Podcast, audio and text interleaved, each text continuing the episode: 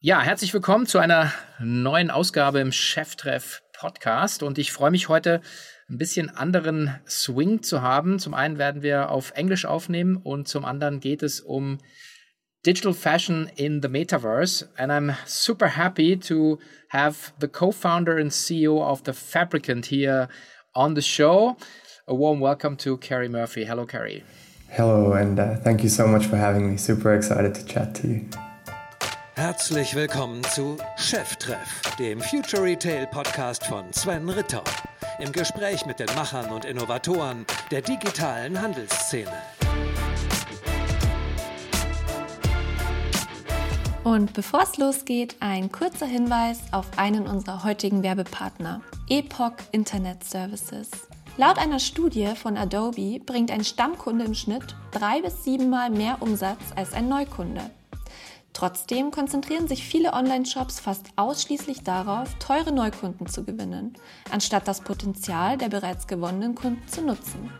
Wie das funktioniert? Mit einem Shopping-Stream. Ein personalisierter Shopping-Bereich, der insbesondere deine Bestandskunden täglich in deinen Online-Shop zurückkehren lässt. Denn dieser bietet ihnen erstens passenden Content für ihre Vorlieben, zweitens Produkte, die für sie relevant sind und drittens interaktive Elemente, die dem Kunden sogar noch Spaß beim Shoppen bereiten. Shopping Stream klingt interessant für dich und du willst deinen Kunden auch ein einzigartiges Shopping-Erlebnis anbieten? Dann erfahre mehr darüber und über die maßgeschneiderten Softwarelösungen, die Epoch mit ganzem Herzblut entwickelt. Infos hierzu findest du unter www.epoch.de slash shoppingstream. Epoch schreibst du dabei mit Q am Ende. Geh einfach auf den Link und erfahre mehr im Videoclip, den du dort findest. Viel Spaß dabei. Yeah, and we, we decided uh, to, to, to do this podcast because um, you uh, were, well, we are recording this before the K5 conference, but you were on stage. And uh, I figured that uh, the time I, I am I, I had I mean I can give you on stage is far too limited to explain mm. what you guys are doing.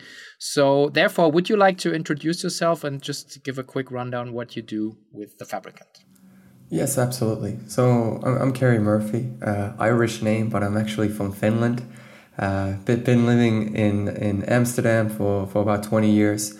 I have a film and visual effects uh, education, and I worked in the advertising industry for almost a decade here in Amsterdam uh, with all the big international agencies. Uh, uh, Wieden and Kennedy, 72 and Sunny, uh, with clients like Google, Apple, Facebook, Nike, you name it, some really, really amazing clients.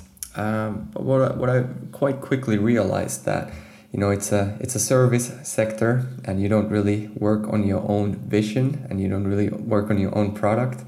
Uh, so I was kind of looking for a way out, and uh, digital fashion presented itself as an opportunity to me in 2016. Uh, so yeah, happy to chat about that. All right. So uh, so the digital fashion is like me me coming from the physical world since like over 20 years now, like selling stuff online and having all the the inverse, you know, uh, merchandise streams from the returns and all this all this stuff and operations and warehouses and so and uh, but I'm I'm a very uh, um, curious person and uh, i mean I, I'm, I'm a as i said to you in the, one of our first discussions I'm, i feel like i'm a digital immigrant so i'm trying to to getting more and more digital. Um, however um, how would you describe what the fabricant is actually trying to to accomplish? Uh, like to to because like you, you are so deep in this but you know maybe you have to take us along for a ride a bit. Yeah no, no let, let me let me talk about it from a, a surface level so we call it the Fabricant Digital Fashion House, uh, where we design digital only clothing. And we say that we're always digital and never physical. So even though the clothing that we design digitally, in theory, you could create physical recreations of that. We're not interested in that. We're, we're actually only interested in, in building the digital only fashion industry, which is a, a very exciting space to, to live in. And from really from a practical perspective, uh, we're fashion first. Uh, then the technology side is really from the gaming side, which is more experiential tech uh, using 3D software like Unreal Engine 5, uh, SideFX Houdini, which is used in all the major movies. And then we also have a blockchain component, uh, which is really about uh, having a team of about 12 front end, back end, and some blockchain developers. And we basically sit at the intersection of all three fashion, gaming, and, and blockchain. So the, the question there is how, how do we operate as a digital fashion house or digital only fashion house, uh, utilizing fashion design mechanics, uh, game technology, and especially blockchain, you know, for, for ownership, for provenance, to create history, plus also the, the payment system models. And the biggest uh, value proposition for, of blockchain is that we can actually hold royalties on the secondary sales. So, for instance, we, design clothing, we sell clothing, and then that clothing gets sold on further, uh, and then we're constantly getting royalties from that. So, that's actually the, the big difference from the traditional fashion industry where their secondary sales do not go back to the brands themselves at all. And we also say that we're way more sustainable than the physical fashion industry for those who understand the environmental uh, consequences of physical fashion. Uh, we only have to worry about the electricity that goes into our computers, into our video calls, into our studio. And then um, uh, we also say that we're more scalable because if you know about the physical fashion. If you want thousand items, you need to produce thousand items. Uh, when we need thousand items, we just need to uh, produce one and then copy paste it a thousand times, uh, which is much faster. And then in the end, we're also going to be way more profitable.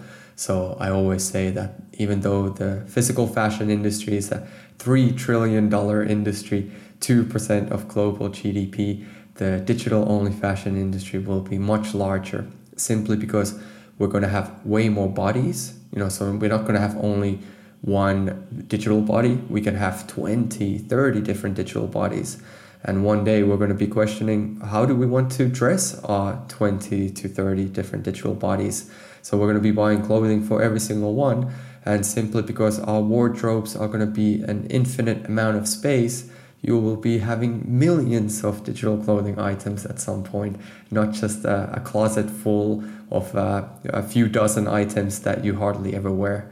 So uh, yeah, that's kind of the, the high level overview of uh, everything that's going on within the Fabricant.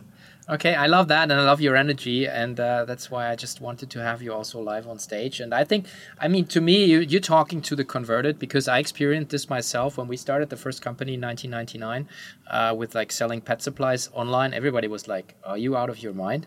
And uh, you have a high-paid job, and you're a business consultant. And I just like, no, no, I jumped on this bandwagon, and and uh, and then the, the dot com dot com crash came in in in 01 and nuclear winter followed and everybody you kept looking at me said like this you know i told you. And i've had, had this feeling like well you know we are still building right? And we're selling and we're growing. So i mean we still have a huge business and now we sold the company uh, at 3.6 billion to a private equity house wow. after 22 wow. years. So so yeah but but the point i'm making is is that is that now you're facing a lot of adversity i can imagine because with the crypto crash and and you know get laughed at because facebook changed the name to meta and everybody in the in the you know real world thinks like this is like bullshit. But how do you address these uh, like for, for one it's like how do you keep up the spirit? Because you see what you're doing every day of course but how do you address these uh, you know i don't know like the, the, these points people making and and off putting actually the, the, hours you and your team put into this? Yeah, no, great question, and uh, uh, it's getting easier and easier all the time. I think that's the short answer. You know, but we started it out before digital only fashion was even a thing. Before anybody was even using the term digital fashion, we already called ourselves a digital fashion house. And back then, um, the first reactions were, were like, well, that's stupid how do I wear it? How do I touch it? What do I do with it? And I was like, okay, fair point. Um, but then when we sold in 2019, we sold a the world's first digital only garment on the blockchain for nine and a half thousand dollars, which was uh, 54 ETH back then. So more like around sixty thousand uh, dollars right now. A few months back, that was more like two hundred thousand dollars worth. Um, but but uh, after that, people were like kind of saying like, well, hey, that's stupid. but it does make money. So there must be something behind it. So if somebody's willing to pay so much money for it, uh, you know, there, there must be something going on. Uh, you know, so people were making a lot of the comparisons to to the fairy tale uh, Emperor's New Clothes, where the emperor is wearing no clothes and parading around the, the city, uh, which is also a you know a fair fair remark uh, to make. Uh, and then the pandemic hit in 2020, and all of our lives went virtual. And that's when the, the fashion industry woke up to, to digital fashion because they needed to digitize all of their processes. And where people really started realizing like oh hey my life is so virtual. I'm constantly behind a video call and we started talking about zoom fatigue. We t- started talking about just the whole virtual life fatigue. So how, how do we make it better? How do we make it more engaging? Well it's about the experiences that we start putting on there.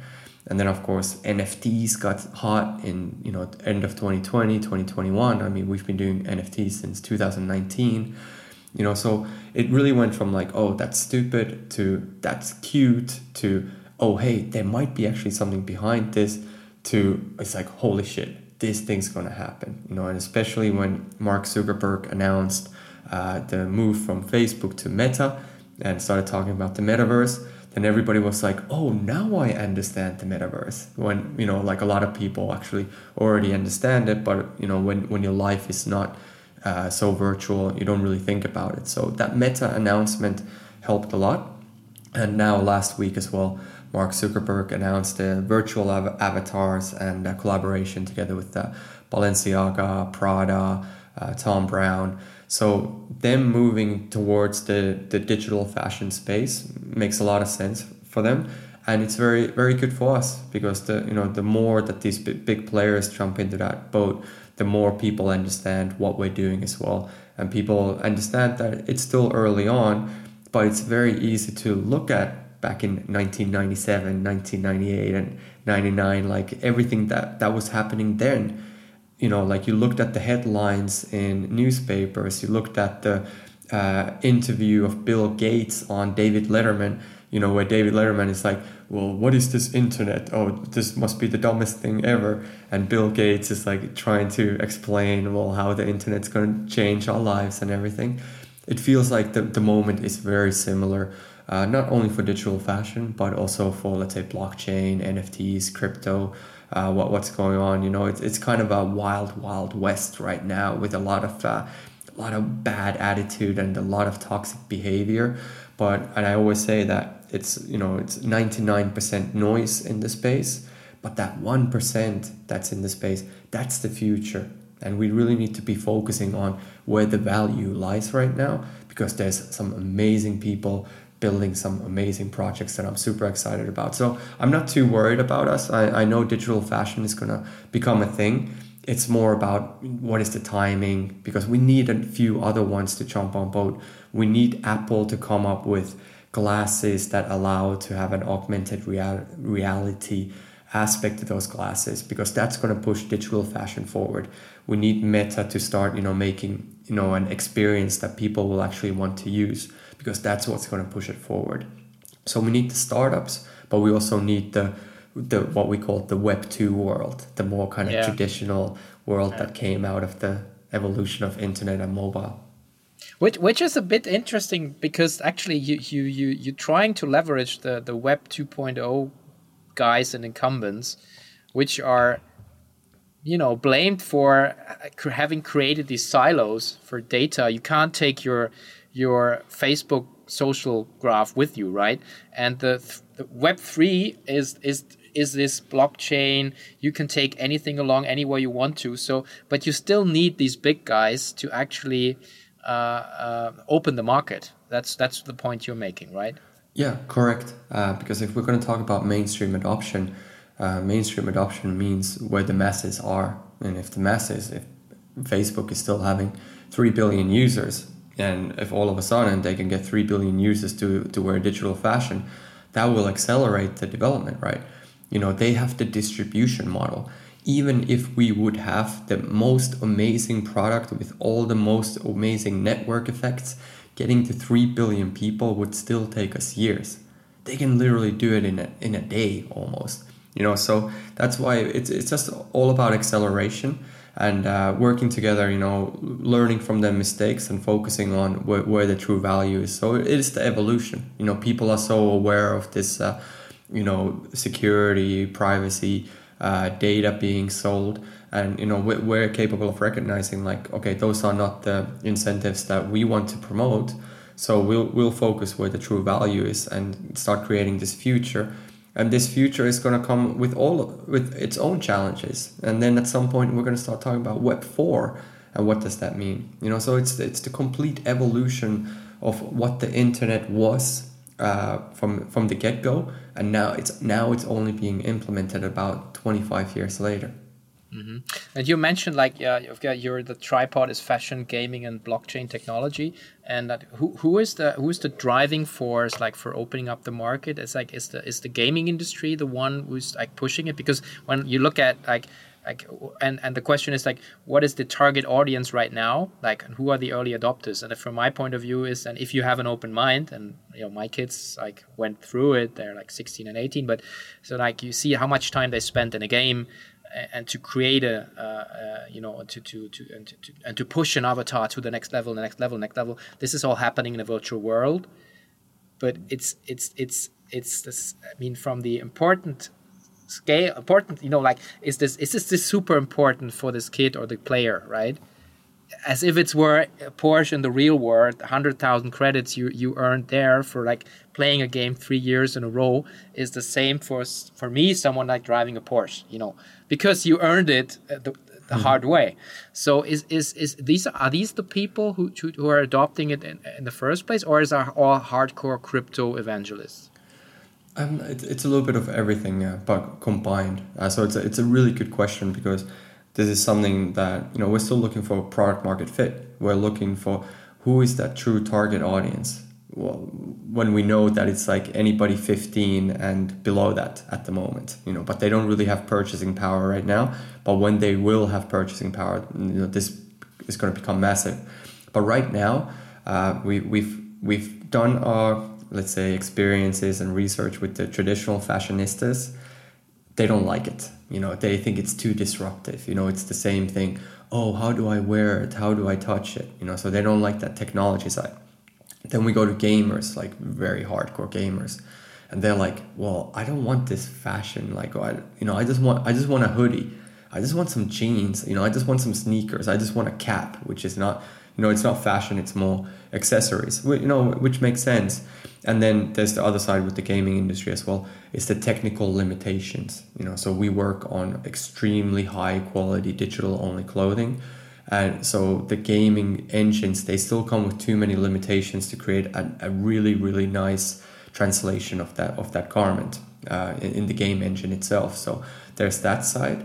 And then from the true blockchain heavy people, the true kind of Web3 people, they have kind of a, a similar uh, mentality as the as the gaming people. They're all about you know the, the leather jackets, the jeans, the caps, the sneakers, and maybe you know some people have heard about RTFKT. RTFKT was you know bought by Nike about eight months ago who were a digital sneakers company you know so it makes perfect sense and all the web3 heads like yeah we love uh, we love digital sneakers and it's just like an uh, extension of their of their identity in the real life to the virtual life. And it makes sense over there. But for us this is this is the way we've defined our target audience. It's somebody who's web3 savvy who knows how to deal with cryptocurrencies because we have the, the cryptocurrency aspect to it and we're trying to make it as user friendly as possible, who understand crypto and have a need to express themselves through digital only fashion in augmented reality on social media channels like Instagram, TikTok, Snap, or NFT games. And the reason why I say NFT games because those are open ecosystems. So not a closed ecosystem because if I play something on Fortnite, I can't play that on Counter-Strike. NFT games is all about the idea that you can use that asset in multiple different environments.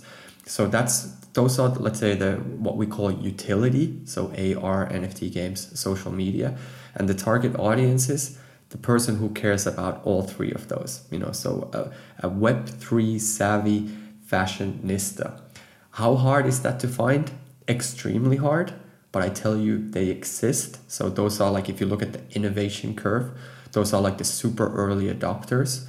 You know, so we're still early on, and our play right now is because we're fully funded. We're just spending money with the knowledge that 2025 is going to be their year for digital only fashion. okay, that's cool. I come back then. No worries. Uh, I, am full disclosure, by the way. I am uh, I'm indirectly invested in your company through a fund uh, I, I mm. own a share in with Greenfield One, and uh, so Jascha made the introduction. Like uh, big ups here from my side to to Jascha. And uh, but you know, I checked out your website, and you know, also you can say you can connect the wallet, right? And then you can buy your digital fashion items and and I, I'm I, and the and the blockchain you're running on is is Flow, right? Correct. Yeah. Yeah, that's that's not Ethereum, and it's uh, and and and the reason why being because like when when I think NFT, I always think Ethereum, but uh, but you know there are many more blockchains out now and and protocols. So uh, you know, can we get a bit nerdy? Why why you, did you choose uh, Flow? Yeah, good question, and uh, I I would say the Q1, Q2 of uh, 2021, the big conversation was which blockchain are we truly going to build on? And it was between Flow and Ethereum. Uh, so for those who understand the differences, uh, you know, proof of work versus proof of stake, proof of work, uh, it had a lot of uh, negative criticism over the environmental impact of it. So Flow is proof of stake, so essentially more sustainable. And one of our goals in the organization is to be sustainable. And we talk a lot about sustainability. And since that was a very pressing topic, um, you know, uh, that we that was kind of like let's say one zero for for Flow. Uh, other one is it's from Dapper Labs, and when we sold the first garment on the blockchain in 2019, that was in collaboration with Dapper Labs as well. So Dapper Labs built Flow in in 2020, and they put NBA Top Shot on it, and. Um, uh, the CEO of Dapper Labs happens to be on our advisory board. So you know, di- direct connection to Flow and the development teams, and you know, understanding the roadmap, understanding everything that's going on over there. And of course, they have fantastic projects on Flow. You know, NBA Top Shot, UFC Strike, Crypto Kitties, and more and more, let's say, entertainment-focused uh, projects are being built on Flow. They have a partnership with, uh, you know, Warner Brothers Entertainment. Uh, I think Universal Music Group, maybe. Don't quote me on that. Uh, but they have some really, really great partnerships and they keep building. Um, and it's more scalable than Ethereum as well. Now, the challenge here is that uh, the community lives on Ethereum and people are getting more used to and understanding the, the user experience of Ethereum with MetaMask, um, you know, with, with Ether, uh, you know, using Uniswap or using Coinbase to buy cryptocurrencies or exchange cryptocurrencies. So that's becoming a little bit more mainstream. It's still, it's definitely still not there. So I agree, we're making our lives a lot more difficult uh, by being on flow, absolutely. But it's also a bet on the future. And and I also tell you, we're not religious on flow. You know, so we actually see the future as a multi-chain future. So with this new uh, drop that we're doing with a, a, profile picture project called World of Women, uh, where we're dropping seven, 27 different garments. We just did a drop yesterday where people, by connecting their Ethereum wallet to our experience, they were able to claim something on Flow. You know, so it's it's this multi-chain play. And my CTO, he loves this uh, analogy of mobile networks. You know, we're not talking about oh, I'm on T-Mobile. Oh, I'm on Vodafone. Oh, I'm on this mobile network. There's multiple different mobile networks, and you know they all have their pros and cons. But we don't talk about it, and that's how we see the future as well. We're not going to be using words like NFTs or Flow or Ethereum. You know, it's just it's just going to be the backbone. Uh, like the you know all the protocols that are the backbone for the internet right now nobody knows exactly how the internet works well i mean some smart people do of course but the majority of the people do not understand how the internet works same thing with blockchain so uh, in the end we're not going to be talking about uh, blockchain in the, in the future yeah i didn't i didn't have time to check whether ledger is is eligible for flow but uh, is it? No. Oh no. I don't, I don't think so. I don't think okay. it is. I'm okay. Sure. Okay. Don't quote me on that. But I, am okay. shaking my head as a no. I don't. I think it's only Ethereum. Okay. Good. Well, well, it will come around. As, as you said, you, you never worry about the, which provider you're, you're, you're telephoning with unless you have a bad reception. yeah, absolutely. Then, then, you hate on them and then you name them very well, of course. yeah, but okay, coming back to um, oh, just just one thing. I, I just doing my research. I just uh, read that that uh, Dapper Labs got like uh, like 725 million US dollars uh, from uh, Andreessen Horowitz and Co. just in May this year. Cool. Well, I feel like wow, these guys have to have balls. Uh, like in a in a in these you know turmoil times. Act, apparently, they know something I don't, and I don't see. So, which is also for me a proof that that this this space, when it's all about infrastructure building, um, is, is, is, is, is, is still not where it should be, right? Nun folgt ein kurzer Hinweis auf einen unserer heutigen Werbepartner, Commerce Tools. Commerce Tools bietet die weltweit führende Plattform für digitalen Handel, die es ermöglicht, hochgradig individuelle Einkaufserlebnisse zu schaffen und gleichzeitig eine profitable und nachhaltige Marke aufzubauen. Ihr Ziel ist es, den digitalen Handel zu revolutionieren. Commerce Tools gibt Marken und Unternehmen die Chance, die bisherigen Grenzen des E-Commerce zu überschreiten. Und das nicht nur für Großunternehmen, sondern auch für kleinere Firmen. Mit der neuen Lösung Commerce Tools for Growth lassen sich Customer Experiences über sämtliche Kanäle hinweg unkompliziert bereitstellen. Händler können so ihr E-Commerce-System innerhalb von wenigen Wochen statt Monaten einrichten, ohne technische Abhängigkeiten. Commerce Tools bietet genau den Service, den du für dein Business noch suchst oder du möchtest vielleicht selbst ein Teil von Commerce Tools werden. Im Moment werden bis zu 100 neuer Stellen besetzt. Geh einfach auf commercetools.com und schau dich um. Den Link hierzu findest du auch in den Show Notes. Es lohnt sich. No, absolutely. It, it, it's very, very early stages. But as you say, you probably don't know what others do know. Um, yeah. you know, everybody who's really heavily invested in the space, we, we all know that this is the future. So um, Andreessen Horowitz is taking a big bet on who they believe will be the future. And I'd say Dapper Labs is one of the, the most uh, uh, professional companies in the space. So it's not the true Web 3 play, it's more like a Web 2.5 play, you know, that's going towards it. And that might be the, the smart approach in the sense that we can't go to true decentralization, true permissionless, trustless infrastructure until we just take that kind of one initial step before that, uh, you know, which is still that blockchains are run by corporate organizations because so many things are going wrong. So Ethereum is a is a great example of uh, Web 3.0, but you see it's uh, you know the security is really bad, the scalability is really bad. So there's just so many different problems, and it's going to be a little bit of both. And Andreessen Horowitz also they just raised 4.6 billion dollar fund to to invest in crypto. You know, and it's so it's a crypto only fund. So they're only gonna invest 4.6 billion dollars into crypto projects. Now think about how many tickets you need to be handing out every single day. You know, to be able to get rid of uh, 4.6 billion dollars. You know, like. that's like 46 uh, 100 million dollar tickets. How do you get a 100 million dollar ticket? There's not many companies that that do that who, who are even so far.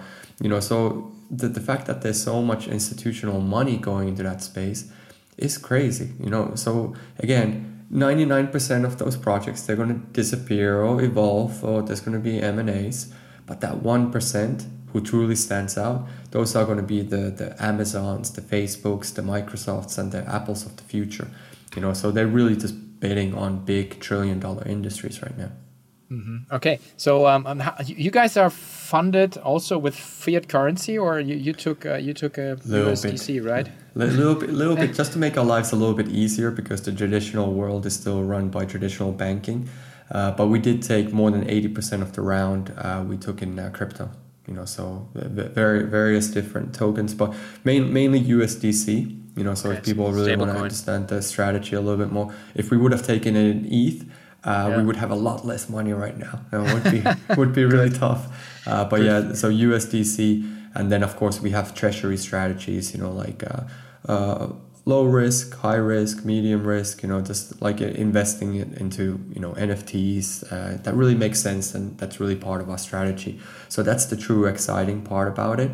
Uh, there's this, you know, you can be very, very, very creative with it and still uh, manage to make an income. And let's just say if we put even a, a small bit like 100K into Ethereum right now, um, and, and Ethereum starts pumping in the next two to three years, all of a sudden that you know 100k can become uh, 500k or you know 1 million. So just think about funds that do have like war chests of like hundreds and hundreds of million in USDC they're probably like you know putting that in multiple different places right now because what we know from any bear market or any bear cycle in the crypto industry that there will be a bull market that there will be an upcycle at some some point.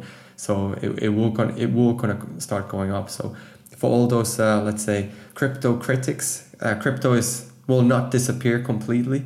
It will it will keep going forward, and there will be some uh, crazy cycles uh, up ahead. Uh, so some very smart people, of course, are making a, a lot of uh, lot of money, you know, through the current bear market situation.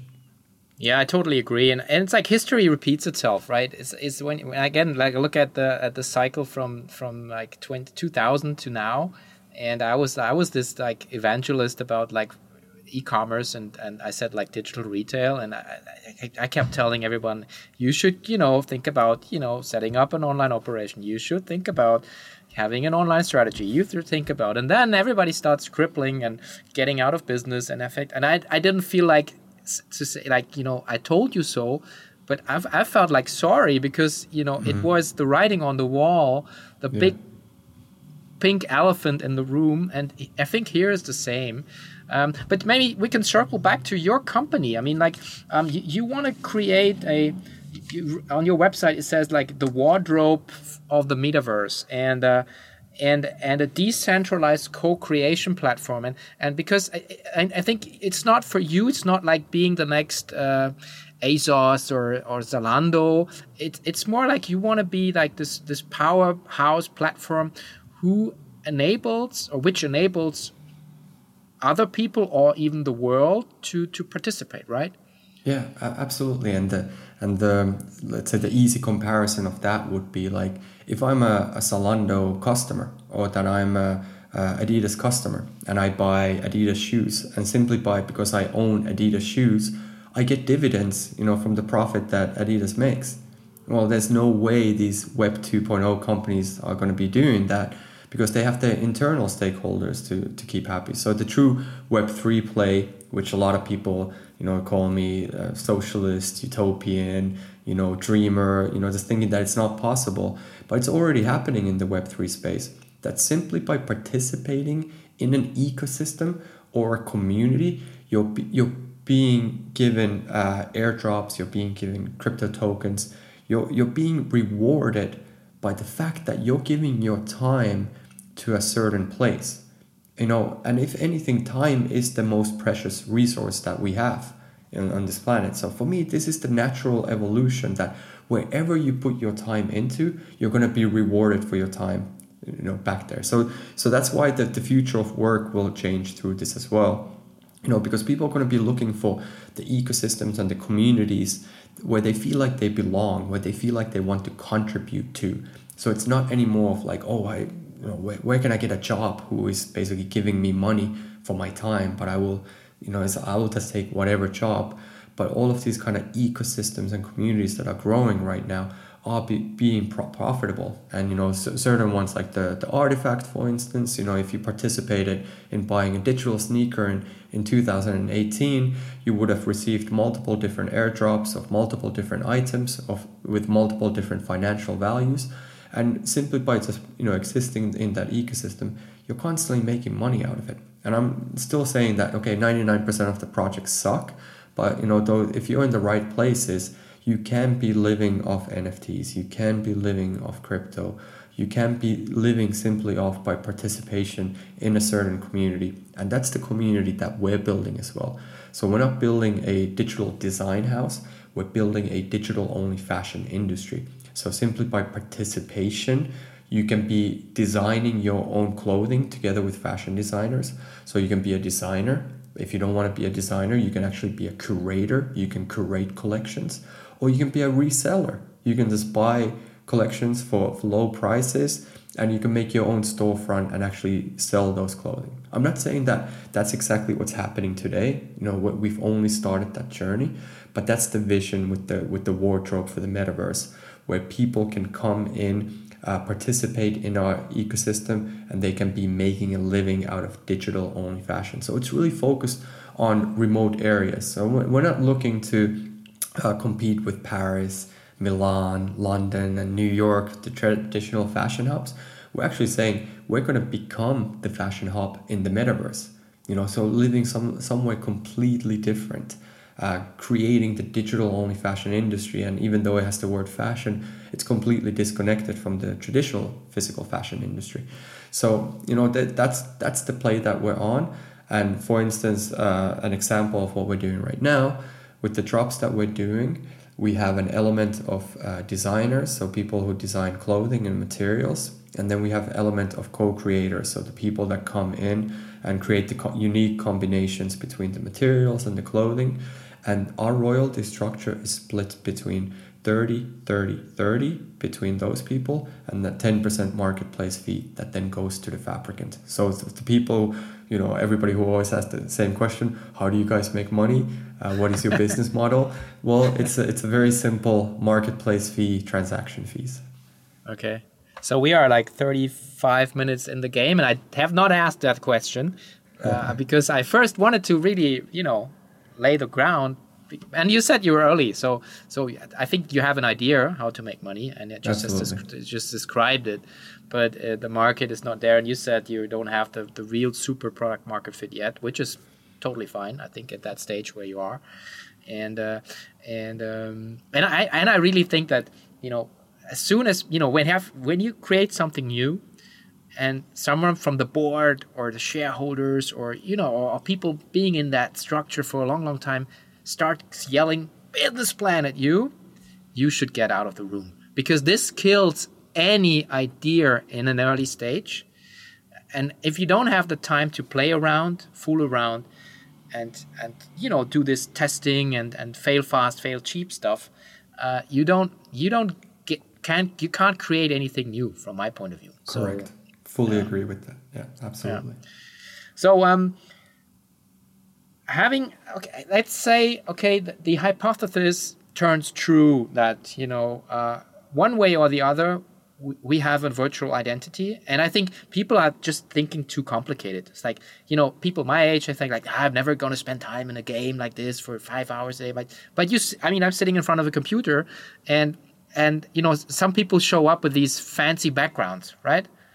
So for me that's kind of a nft style or it's part of their identity because they show like new york or Hawaii or you know they on the on the on the mountain they climbed, right? So it's it's it's in a bit. I mean, it's very super simple, but for me, it's the same. So being virtual and and using technology and then enhancing what you're using with your identity. And I think that I, I mean, I'm wearing a white T-shirt right now, uh, but I was because I, I, just didn't find anything in my wardrobe, so mm-hmm. I felt like maybe I can put something more colorful on because I know I'm having an interview with Kerry Murphy from the Fabricant, mm-hmm. so I don't want to come short, right? So, so I think there are a lot of use cases, and I mean, um, I, I, checked out your website, and, and now coming to my question is. Um, do you also experiment with with like uh, with uh, with you know players in the market with big brands already um, which maybe are not real use cases for you but you are already collaborating with with big brand names and, and, and very interesting, creating very interesting projects. Maybe you can share some of them. Yeah, absolutely. And if, if anything, our history is actually in collaboration with big brands. Uh, so the way we survived through 2018, 2019, and 2020 is was actually doing consulting services for traditional fashion brands. So this was all about creating uh, marketing projects using digital only fashion, creating uh, digital twins, so digital samples uh, you know, so replacing physical samples with digital samples. So these type of services were very common for us. And our big clients were like Adidas, Under Armour, Puma, you know, so kind of like more the uh, accessories, uh, outerwear, uh, type of companies. We worked with a few luxury fashion brands as well. Always a little bit more difficult because they have that you know true need for for tangibility and you know high quality and you know high quality in 3D. just takes a lot lot more work. You know, so we do have a, a, a great relationship for the traditional fashion industry. The reason why we've uh, waved goodbye to the traditional fashion industry right now is because they don't understand what we're doing. So we're a little bit too far for them uh, right now. But if any, you know, let's say people working in traditional fashion are listening right now, the true opportunity is is multifold. You know, digital samples, marketing projects, interactive experiences, B two B sales. All of these can be replaced by by digital samples themselves, and uh, that's the big opportunity. And uh, actually, you know, we left a very profitable uh, agency model behind to to work on our vision. And I tell you, I, I, I wouldn't be any happier being where we are right now. Uh, you know, really creating the future that we're on, which is the let's say the Web three decentralized co-creator economy where people who participate uh, profit from it. And uh, that's a little bit too far from fashion brands right now because the way that they see the Web three space they see it as a as a market marketing activation. Yeah, I'm just gonna sell some NFTs and you know make some money out of it and not think about it too far. But if you're gonna drop NFTs, you need to have a five to ten year vision and strategy behind those NFTs. You can't just be like, oh hey, dropping some NFTs and be like, okay, well, now what? What, what are we going to do with it? Because that's where a lot of brands are actually uh, getting into trouble right now. They're dropping NFTs with zero uh, future vision, long term vision. And I think a lot of brands are starting to understand this, but the actions are still very much focused on you know short term gain. So how do we make as much money as possible? Simply because I see Bored Apes is making millions, RTFKT is making millions, oh this company is making millions, oh I can be making millions. No, if you, if your intention is not right and if you don't have that long term vision, it's going to be a failed project. And we've seen a lot of brands actually in the space, you know, with you know several failed projects. You know, I don't want to name names, but I'm going to name names: Coca Cola, Pepsi, and uh, these type of companies who are just jumping into space. I, we've even had like uh, massive car companies come to us like, "Hey, can you do some digital fashion for our car?" And we drop it as an NFT. And we're like, no, we cannot, you know, because you have zero strategy. It's just like a cowboy attitude, short term thinking. No, it needs to be long term thinking. Okay. So, um, so you said 2025, and like how, how I mean, like how is the team structure? Like, you, how many people you have, and uh, are they all working remote and decentralized all around the globe, or you have like an office, or like, can I come and visit you? Or I mean, I know you're in Amsterdam, but but is it is how how you how is your setup? Yeah, so we have about uh, 60 people on payroll right now. Uh, two thirds is remote uh, going all the way from Mexico all the way to Japan and everything in between. At the moment, I think we're a little bit less than 20 in Amsterdam. So we do have a, we do have an office. I think most people don't even show up at the office anymore unless it's a, like a social event. You know, like like you and I right now. I prefer to take this call from home because I have a great setup. When I go to the office, I go there to meet people because I, you know, have that need for for energy, socializing, uh, you know, having having close contact to the people. So I actually see that the the workplace of the future is more focused on you know socializing with each other and you know really cultural aspect when the true work really just happens remotely.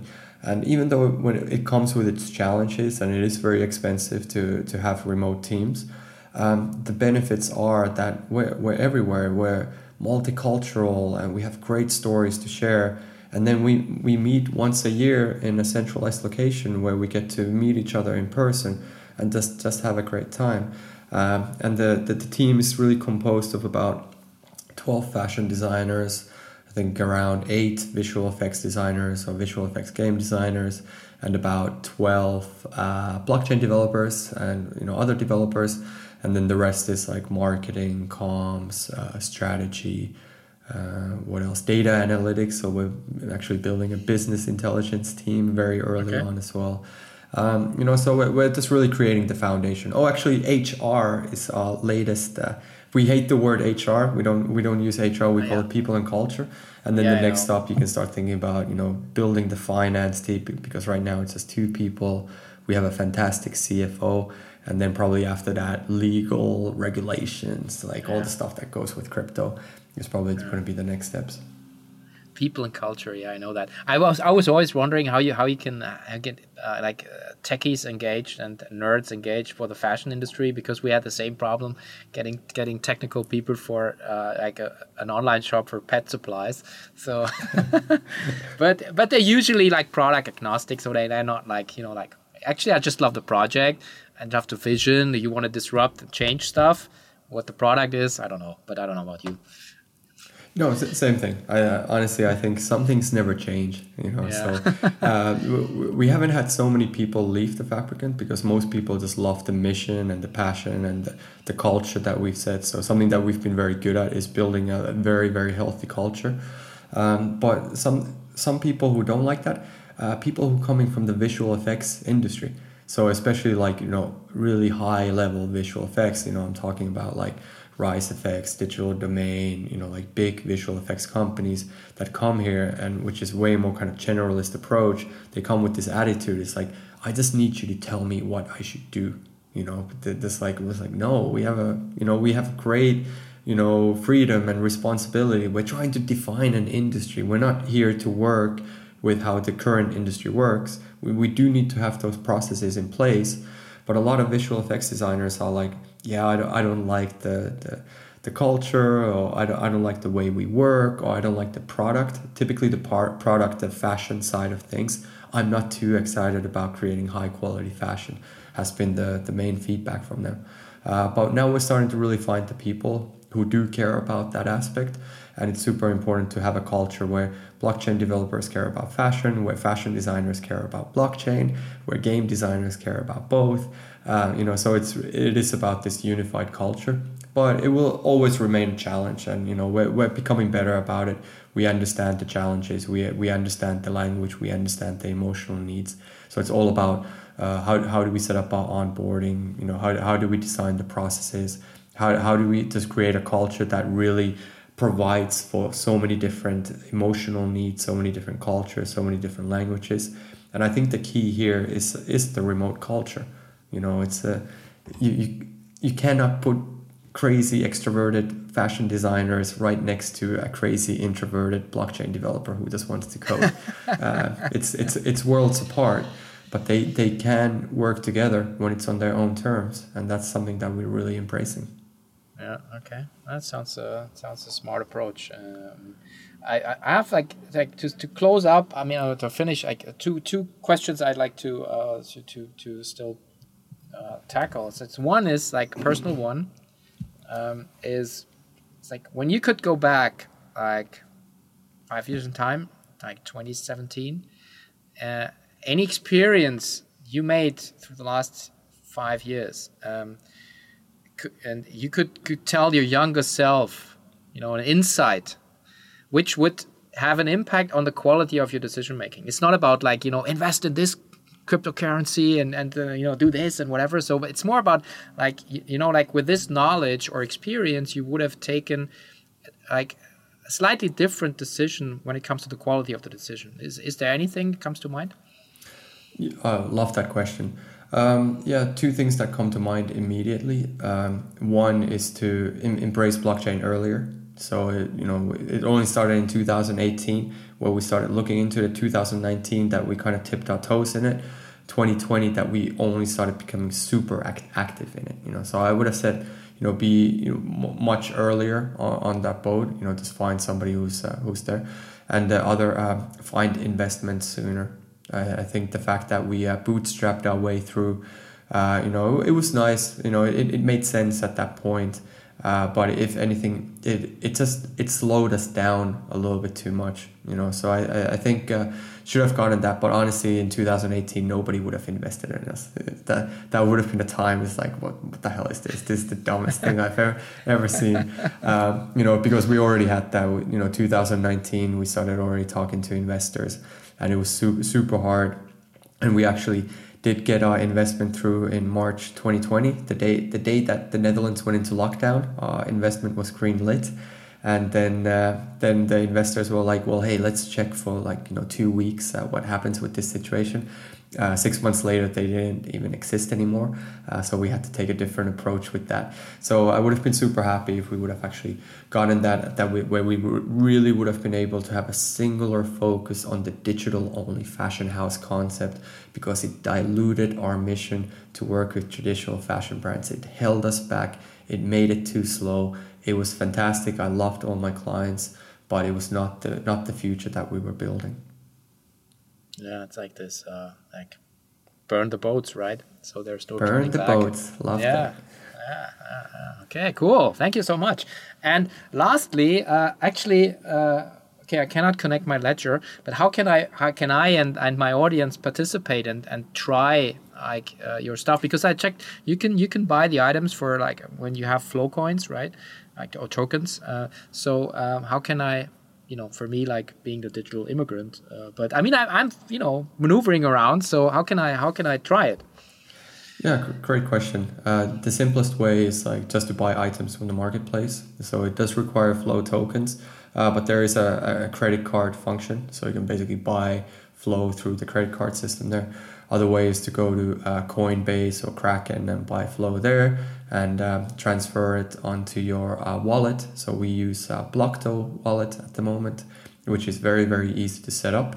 Uh, but if you want it to be a true hardcore and if you really want to, you know, become part of the decentralized Web3 digital only fashion industry, then it's about participating in the in the ecosystem itself. And the channels that we use are Discord, Twitter, YouTube, and Twitch uh, mainly Discord. Discord has all the information, uh, you know, on how to participate in the ecosystem and on how to become a co-creator. So if you actually want to make money from digital only fashion, you need to become a co-creator, and to become a co-creator, you need to be whitelisted. Uh, you know, so you just need to go through a different mechanics and the way to get on the whitelist for the next drop. So we have two more drops coming this year, one in September uh, one in uh, November. I'm not going to disclose what those are yet, but they're super exciting. Uh, but if you if you buy uh, buy a garment on our marketplace, simply by holding that one garment will give you access to the following uh, drops that are coming. So we're keeping it a, a, closed experience until we feel like that the the the tech is fully scalable and that the the world is ready uh, to be to embrace digital only fashion in its full glory.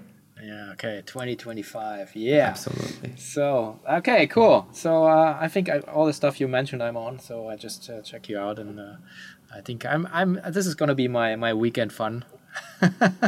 Uh, to, to try to get uh, in, into your into your space because I just love your story, I love your energy, and I love your vision and I think uh, there's more to come and uh, absolutely and just hit me up on twitter if you have any questions uh, that's yeah, the, yeah. that's the best way to get in touch and uh, get some in, insights or alpha as we call it in the web3 world uh, on what's to come and get some perks and rewards yeah cool Kerry, thank you so much. Uh, it was great pleasure, great fun, and uh, yeah, um, I had added time of my life here. Thank you. Okay, awesome. Well, thanks so much for having me. I really, really enjoyed that conversation.